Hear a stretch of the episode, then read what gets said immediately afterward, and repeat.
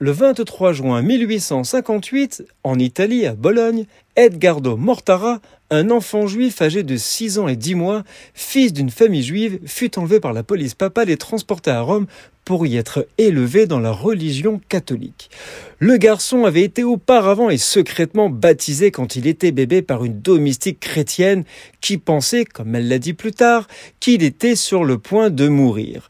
Car vous devez savoir que l'Église a toujours soutenu que le baptême improvisé d'un enfant en danger de mort était valable même s'il avait été effectué contre la volonté des parents. Napoléon III fait partie de ceux qui protesta contre la violation de la liberté religieuse et des droits parentaux.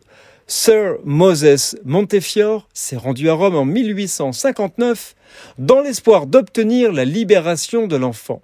L'Alliance israélite universelle fut fondée en 1860 afin de défendre les droits civils et la liberté religieuse des Juifs à cause de cette affaire.